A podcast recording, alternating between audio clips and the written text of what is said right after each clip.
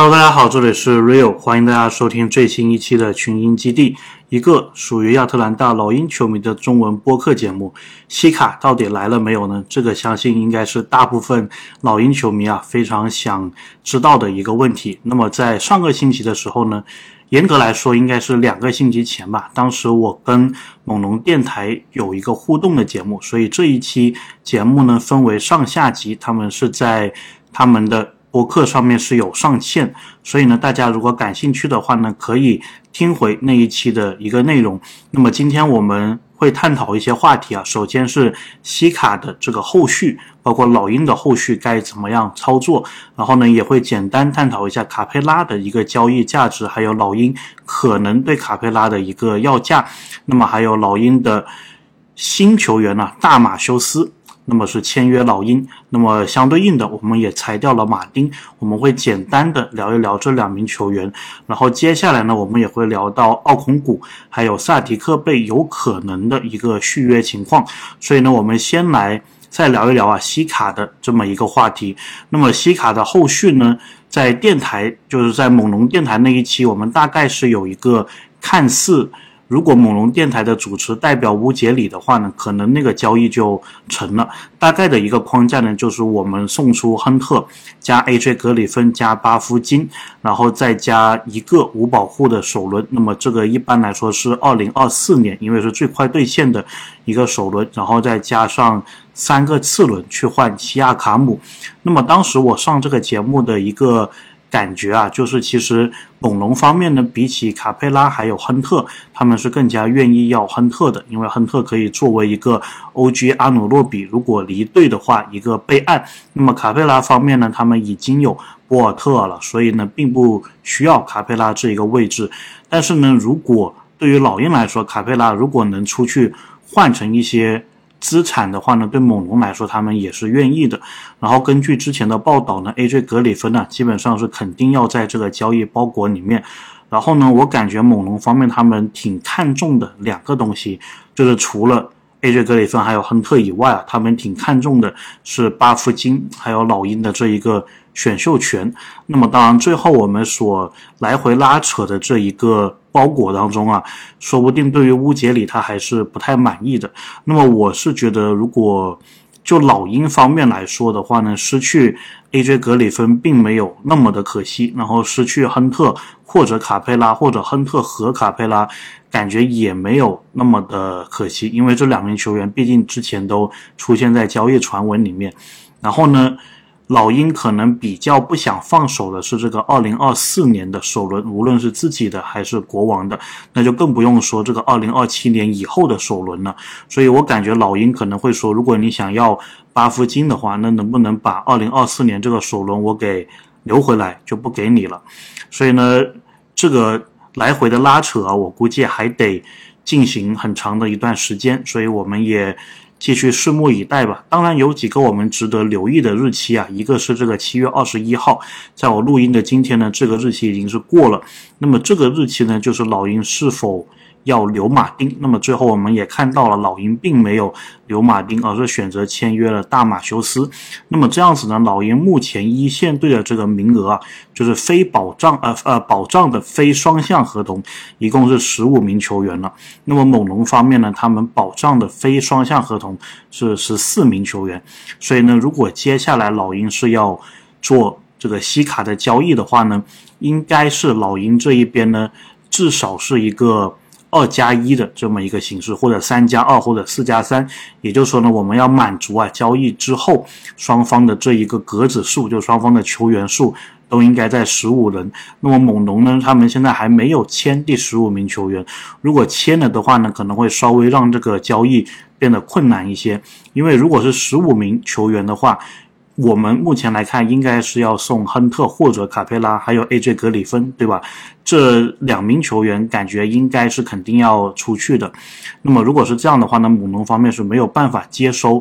这么多球员的，他可能会送回一个这个塞迪斯杨啊，或者是其他的这个配平合同过来。那么当然，老鹰这方面呢是可以裁掉米尔斯的。但是呢，如果米尔斯还有价值的话呢，相信也不会说白白裁掉，对吧？毕竟他是六百多万的这么一个合同，所以呢，我觉得接下来我们可以看了，就是猛龙会不会签第十五名球员？他如果签的话呢，我感觉这个交易的难度啊就会变大了。如果他没有签的话呢，老鹰是可以再关注一下。八月三号这一个日期，因为这一个日期呢，巴夫金就是可以正式被交易了。然后，如果八月三号到时也是风平浪静的话呢，我们可以再关注一下九月十六号。那么这一个日期呢，就是博格丹可以被交易的日子。那么当时跟他们录节目的时候，我感觉博格丹也是他们比较看重的一名球员呢。因为猛龙很多锋线球员，他们其实挺需要这种有投射的后卫球员的，或者说有运球能力的这个后卫球员的。而且呢。猛龙的新主教练呢是塞尔维亚人，所以他们对博格丹应该也是相对于其他球员来说，应该是更加的青睐一点吧。这个是我自己的一个理解。那么在这几天的时间当中呢，其实关于西卡方面的消息又是多了一些。除了我们刚刚说的两队阵容上的一个变化以外呢，还有一些新闻，就是西亚卡姆方面呢，似乎是稍微的松了口。因为之前的感觉就好像西卡是，如果我不跟猛龙这个顶薪、超顶薪续约的话，我是不会考虑其他球队的球队的，所以不要中途交易我，对吧？之前是有这么一个感觉。那么这几天的新闻呢，就是七月十八号到七月十九号，有名叫 Corin 的记者呢，他其实说过，说猛龙啊，之前有跟黄蜂、有跟开拓者。探讨过西卡换榜眼还有探花签的一个讨论，然后他们同一时间跟两名球员探讨这一个事情，所以我感觉可能并不仅仅是黄蜂和开拓者想去拿到西卡，有可能猛龙啊他也是想交易掉西卡的。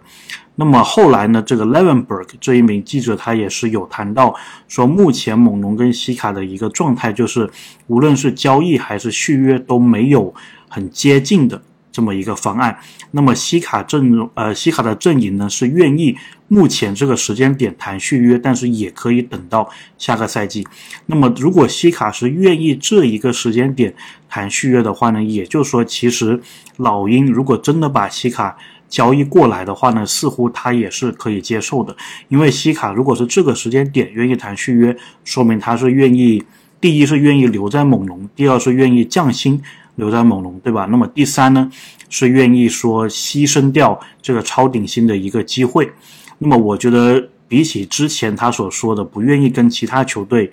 续约来说呢，这一个愿意跟猛龙续约的态度啊，其实也更多的会让猛龙管理层觉得，如果把他交易掉也是。可以的，我有这么一点点的一个感觉啊。那么西卡对于不想跟其他球队续约这一点呢，也稍微有一点改口。他之前的一个用词啊是说不想和交易来他的球队续约，现在的一个用词是他不想跟很多的球队续约。那么老鹰属不属于这个很多的球队里面呢？这个就。不好说了，对吧？当然，我是觉得，如果你真的把他交易来了，他应该是会跟你续约的，不然呢，何必呢？对吧？我觉得这个双方都不需要做让彼此为难的一个事情。当然，现在交易还没有发生，或者说最好的一个报价还没有出现的情况下呢，肯定西卡他是在他这个阵营方面，他是会做一些举动，是为他自己利益最大化的。那么，在我看来，我觉得他的利益是。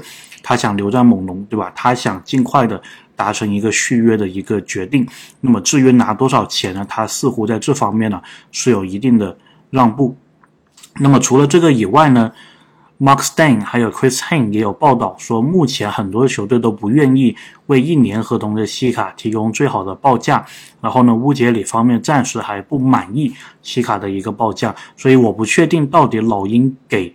乌杰里报的是什么？我觉得，如果是像我们模拟交易当中探讨的，亨特加巴夫金加 AJ 格里芬加一个二四年首轮，我觉得这个其实是非常有诚意的一个报价。如果猛龙不接受这个报价的话呢，我也觉得老鹰不需要啊，继续。吊死在一棵树上，对吧？因为其实这个限制了很多老鹰接下来的一个操作。那么这一点我们待会儿会讲。那么还有一点我们想讲的呢，就是在我刚录这个节目之前几个小时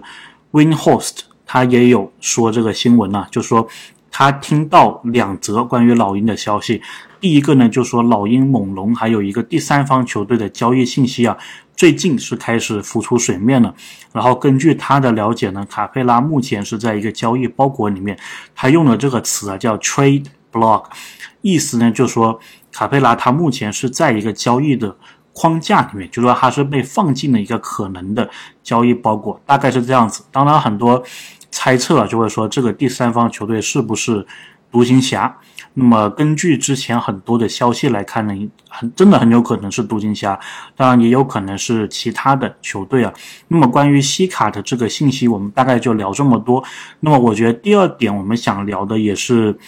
避免不了要聊的一个话题啊，就是卡佩拉，对吧？因为其实我们作为老鹰球迷一直都有一个。问题就是说，老鹰到底什么时候要扶正奥孔古，然后什么时候要把卡佩拉给卖掉？那么目前卡佩拉跟老鹰的合同啊是还有两年，大概每年两千万的样子，也就是说他会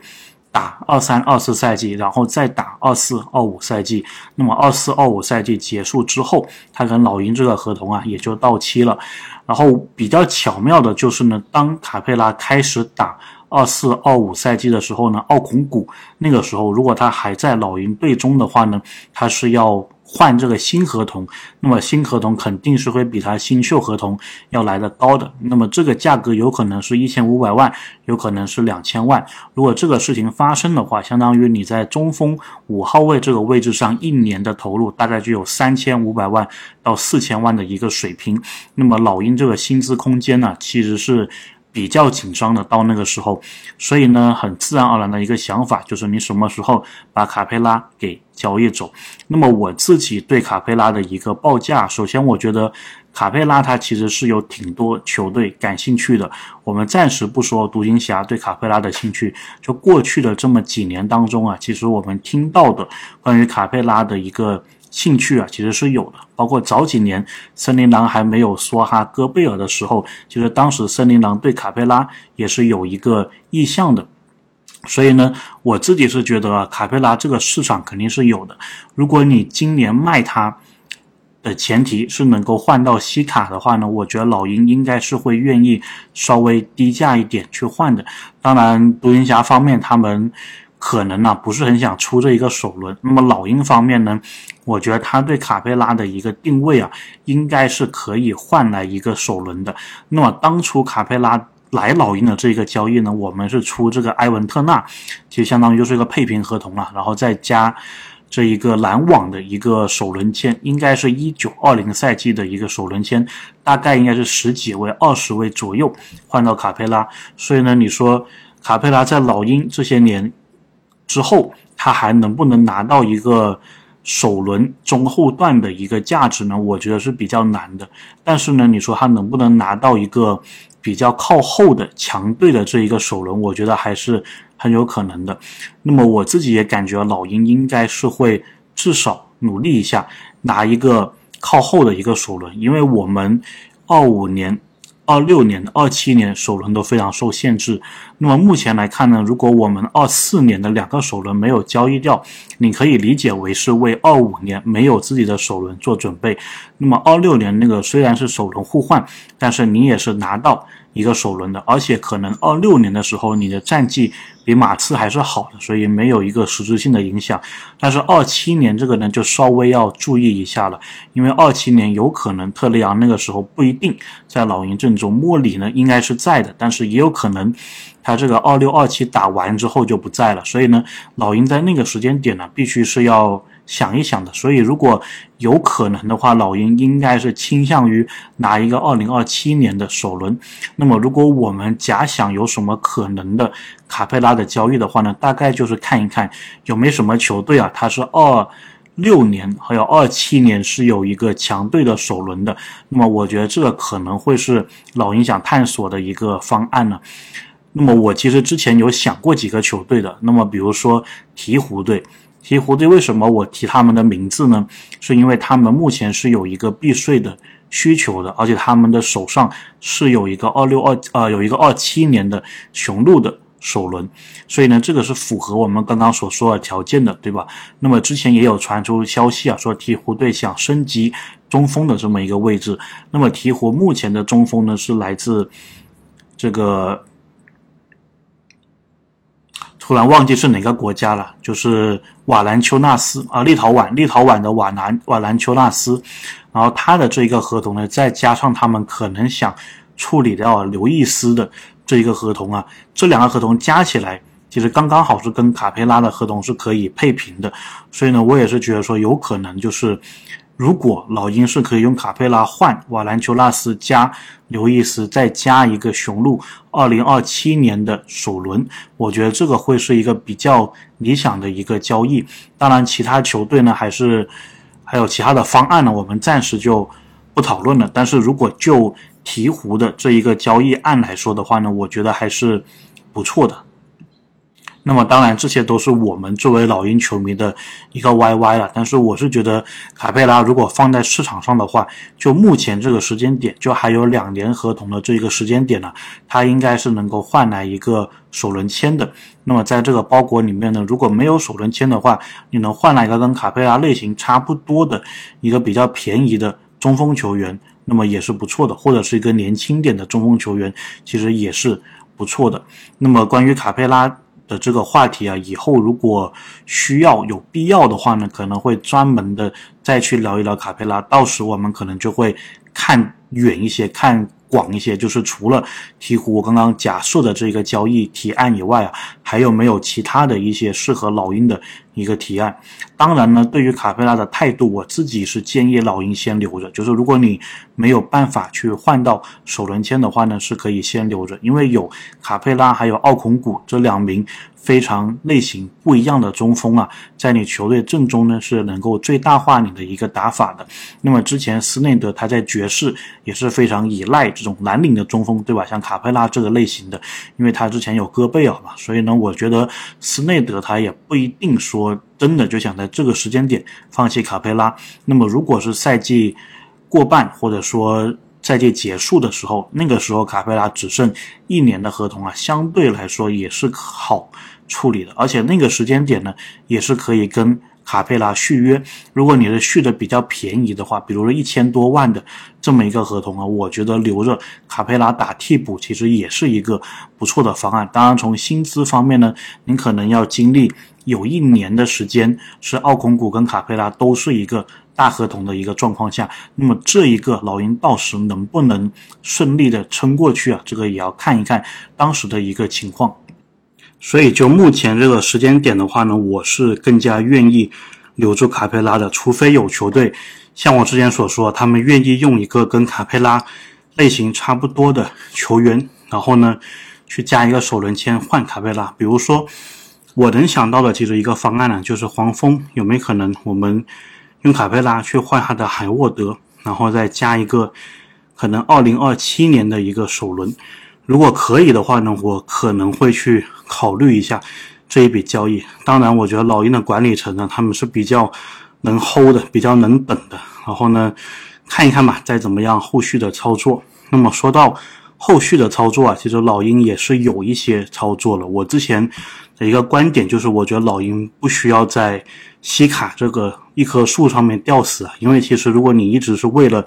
争取西卡等西卡的话，会影响一些你其他的一个后续操作。那么老鹰呢，在七月二十一号。美国时间的今天呢，就七月二十一号那一天，然后也是决定跟这个马丁分道扬镳。那么关于马丁这一名球员呢，他当初被选秀进老鹰的时候，我记得当时我们这个播客还没有成立多久啊，当时是专门录了一期关于马丁的这一个节目，所以大家如果感兴趣的话，可以听一下。那么对于马丁，其实我之前在专区里面也是有讲一个。我自己的一个比喻，那么后来有朋友就是这个吉迪哥啊，然后他是帮我修正了一下我这个比喻，我觉得也是蛮准确的。当初我是说，其实像马丁这样子的发展雷联盟类型的球员，就很像是宝可梦里面的这个波波。对吧？可能有一些是可以进化成很厉害的一个比雕，但是大部分呢，可能就是很普通的波波这样子。那么我觉得吉吉哥他的那个修正还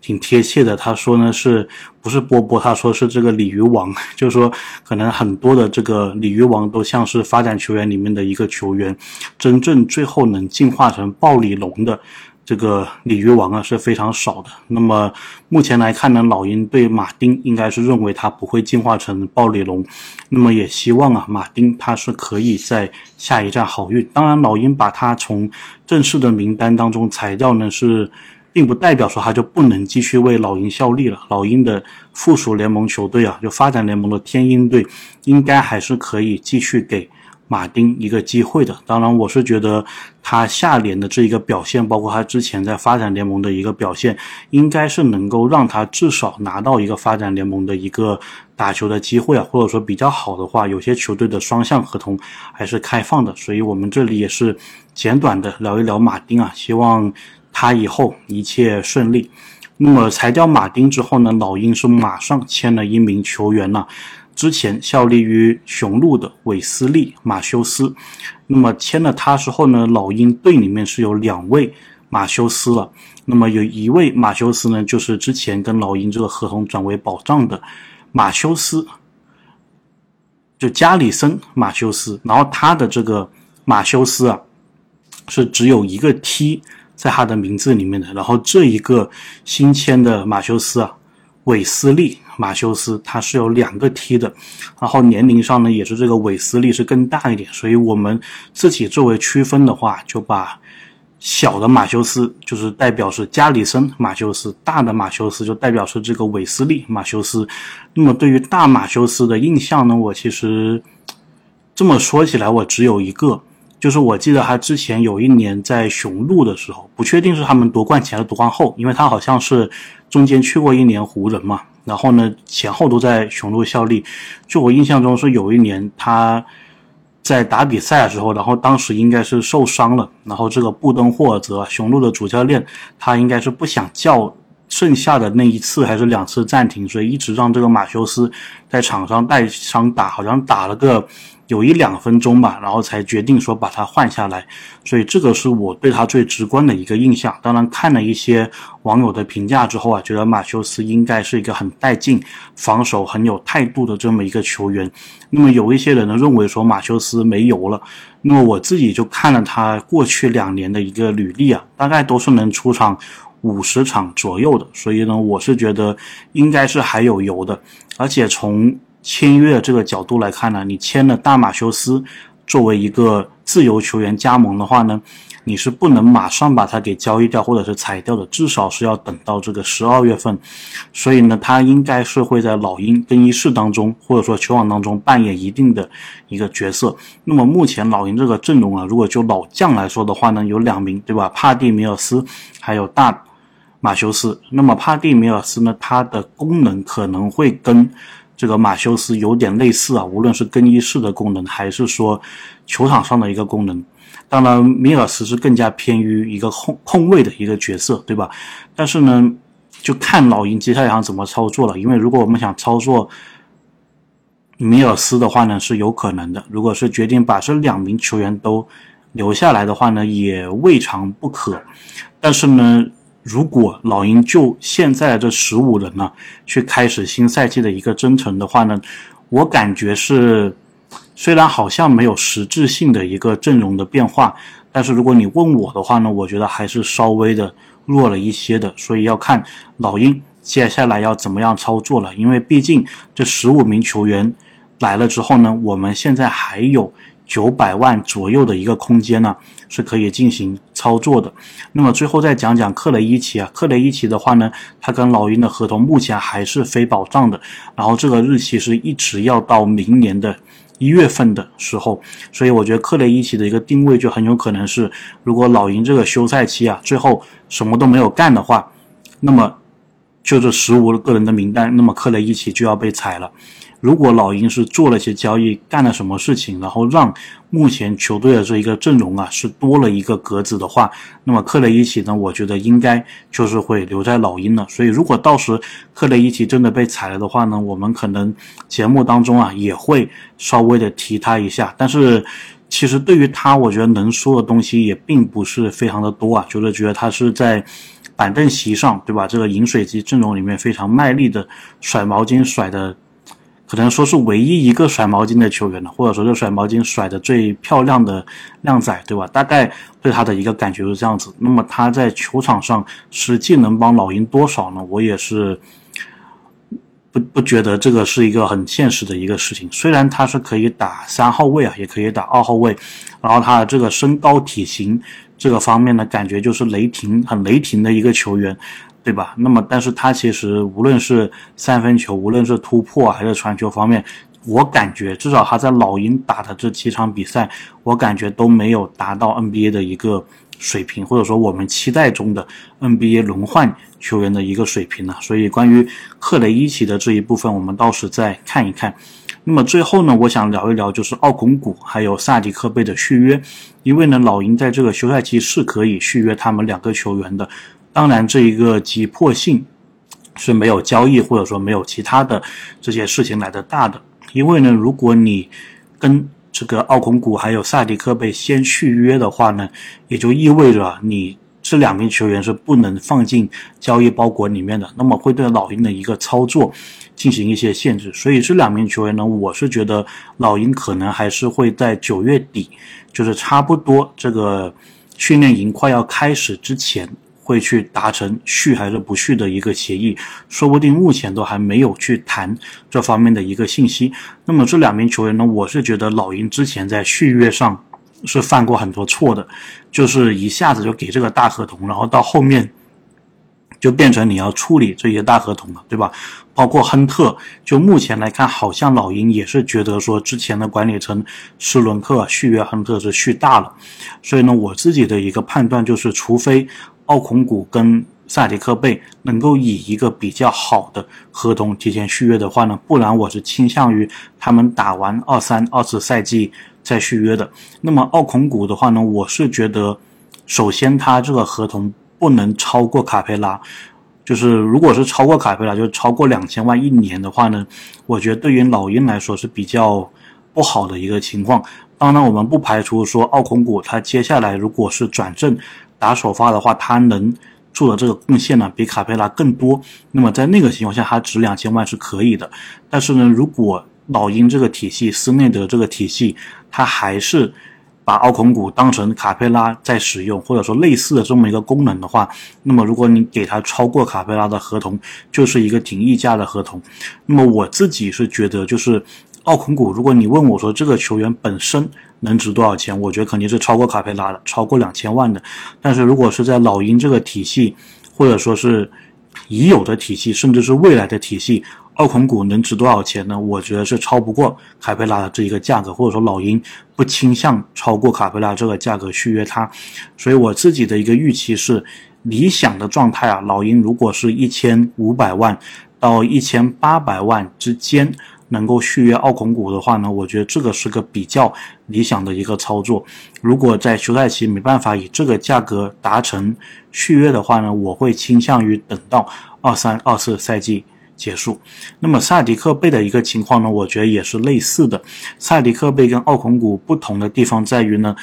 奥孔古是没有表达过说他想要多少钱的，但是萨迪克贝。当初活塞交易他走的一个原因，就是他们觉得可能续不起萨迪克贝。那么萨迪克贝的话呢，我自己感觉啊。就是他大概就是跟赫尔特一样的这么一个情况。那么萨迪克贝方面呢，他是想拿两千万左右的，或者说两千万以上的这么一个合同。我是觉得，如果老鹰最后给他两千万以上啊，肯定是一个很糟糕的决定。当然，这并不代表说萨迪克贝不是一个很好的球员，只不过说对于老鹰来说啊，这个价格有点高了。因为萨迪克贝的话呢，我会把他跟赫尔特进行比较。那么赫尔特呢？他的合同大概是每年一千六百万、一千七百万左右。我自己是觉得啊，萨迪克贝的话呢，可能比较合理的价格就是跟赫尔特这个差不多，甚至呢，取决于他二三、二四赛季的表现呢，可能比赫尔特这个合同还要低一点。为什么这么说呢？我是觉得赫尔特跟萨迪克贝头几年的表现。或者说萨迪克贝目前的这个表现呢，跟头几年赫尔特在老鹰的时候是很类似的，就是他是一个定点的三分的一个射手，然后防守端都差不多，区别在于呢，赫尔特他是二三摇摆，萨迪克贝他是三四摇摆。那么萨迪克贝比起赫尔特在老鹰的第三年、第四年呢，我觉得他还有一些技能呢，目前是我们没有看到的。一个呢，就是他在防守方面，他虽然是有身形、有身板，但是似乎他在防对手身形比较大的锋线的时候啊，感觉并没有很强硬，或者说并没有很占优势。那么第二点呢，就是他除了这个三分以外，在进攻端能不能有一些别的开发？那么。赫尔特呢，他最早也是一个定点三分，但是在后面呢，他其实开发出不少的这么一个攻击的武器的，比如说这个中距离，对吧？然后比如说这个篮底下的一个上篮。那么最淋漓尽致的一场比赛，应该就是当年呢二一二二零二一赛季我们打费城七六人季后赛的那一场第七场，那场比赛当中，你其实可以看到赫尔特他除了一个三分射手以外，他有。很多其他的一个进攻的一个属性呢，这一点也是让老鹰能够赢那所那个系列赛的一个原因。因为呢，费城方面没想到，哎，怎么你这个定点三分射手还能干这么多别的事情？但是目前我们看回萨迪克贝这个情况呢，感觉萨迪克贝好像还。能贡献的东西啊，还没有赫尔特那么多，所以我自己呢是会觉得说，二三二四赛季看看萨迪克贝在这方面的潜能上面能不能开发出来。我们不需要看到全貌，但是要看到潜能，就说萨迪克贝也可以在防三四号位锋线的时候呢，能够有更强硬的。很善于利用自己身体的优势的这么一个情况做更好的防守，然后在这个基础上，进攻端除了三分以外，能不能开发出一些更多的进攻的武器库？我当然是相信萨迪克贝是可以的，但是呢，作为老鹰管理层呢，我们是需要看到这一点。如果他是能做到这两点的话呢，我会愿意啊，就是给他。跟赫尔特一样的一个合同，甚至可能会高一点，对吧？因为现在工资帽也在涨嘛。但是如果没看到的话呢，我是会犹豫一下的。所以呢，这个大概是我对萨迪克贝还有奥孔古续约情况的一个探讨。OK，所以这一期啊，我们就是一期的内容，其实聊了挺多的话题的，对吧？西亚卡姆、卡佩拉、大的马修斯、马丁、奥孔古、萨迪克贝。那么呢，我自己也是期望啊，就说以后我们这个播客节目大概是这么一个形式，就是一个星期找一个时间，把老鹰的这一些话题啊全部都聊一聊。至少说休赛期可能这样子是一个比较好的节奏啊。然后节目的时长呢，可能也跟今天差不多吧，三十来分钟，或者如果能做到更精简是更好的。OK，所以我们今天大概就聊这么多。如果大家喜欢这一个形式的话，也可以在留言区告诉我。那么以后也会争取做更好的、更优秀的老鹰的内容给大家。OK，这里是 Real，我们下期再见。